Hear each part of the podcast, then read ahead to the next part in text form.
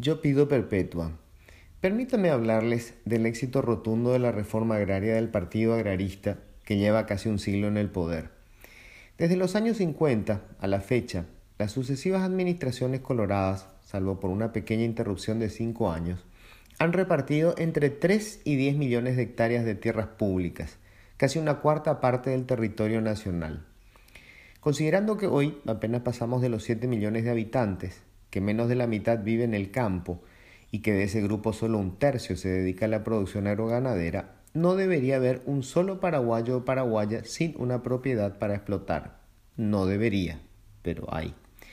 Según la institución encargada de comprar y vender tierras para la reforma agraria, el INDER, de esa repartija salvaje de fincas, apenas el 30% aparece perfectamente identificada con sus características y dimensiones en el catastro nacional y con un título de propiedad apuntado en la dirección de los registros públicos.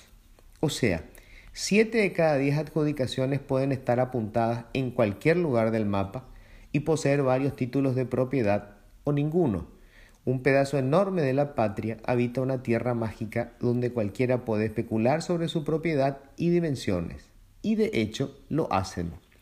Igual, esa misma entidad sigue comprando y repartiendo tierras.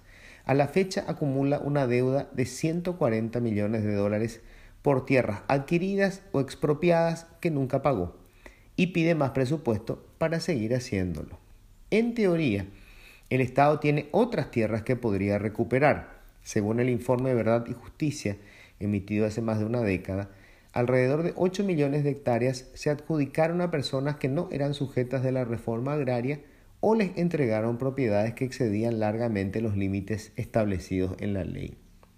La mayor parte de los beneficiarios formaban parte de la banda delictiva capitaneada por Alfredo Stroessner, hombre de pocas palabras que ya había acuñado la máxima Dios, patria y familia y que respondía al alias de mi general.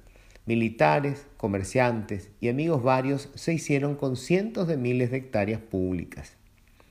Allá por el 2008, la Procuraduría General de la República inició una veintena de juicios con la supuesta intención de recuperar esas fincas. Los perdió todos porque, según los jueces, la institución carecía de legitimidad activa para demandar. De acuerdo con estos, debía hacerlo la misma organización que entregó las tierras, o sea, el INDER.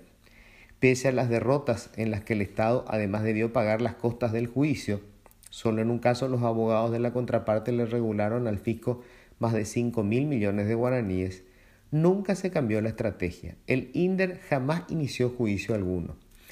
El actual procurador dice que está revisando los casos. Explicó que si las adjudicaciones son declaradas nulas de origen, las tierras todavía pueden recuperarse. Pero si son consideradas anulables, ya prescribieron. La definición la debe dar la justicia, la vieja confiable de siempre. Mientras, la existencia real de estas tierras adjudicadas ilegalmente, tierras mal habidas, se ha convertido en el argumento principal de organizaciones de campesinos que invaden propiedades asegurando que son estas fincas públicas o tierras que el Estado entregó a paraguayos y terminaron en manos de colonos extranjeros, terratenientes o grandes empresas mediante ventas fraudulentas. Contrario al discurso oficialista, estas invasiones han sido orquestadas en la mayoría de los casos por operadores políticos regionales, diputados, intendentes, gobernadores, presidentes de seccional, concejales. Y entre los ocupantes hay pillos rentados, agitadores de izquierda y legítimos campesinos desesperados en busca de una tierra. Desde el mismo partido responsable de este zafarrancho plantean ahora como única solución aumentar las penas para quienes invadan una propiedad. Y eso es todo.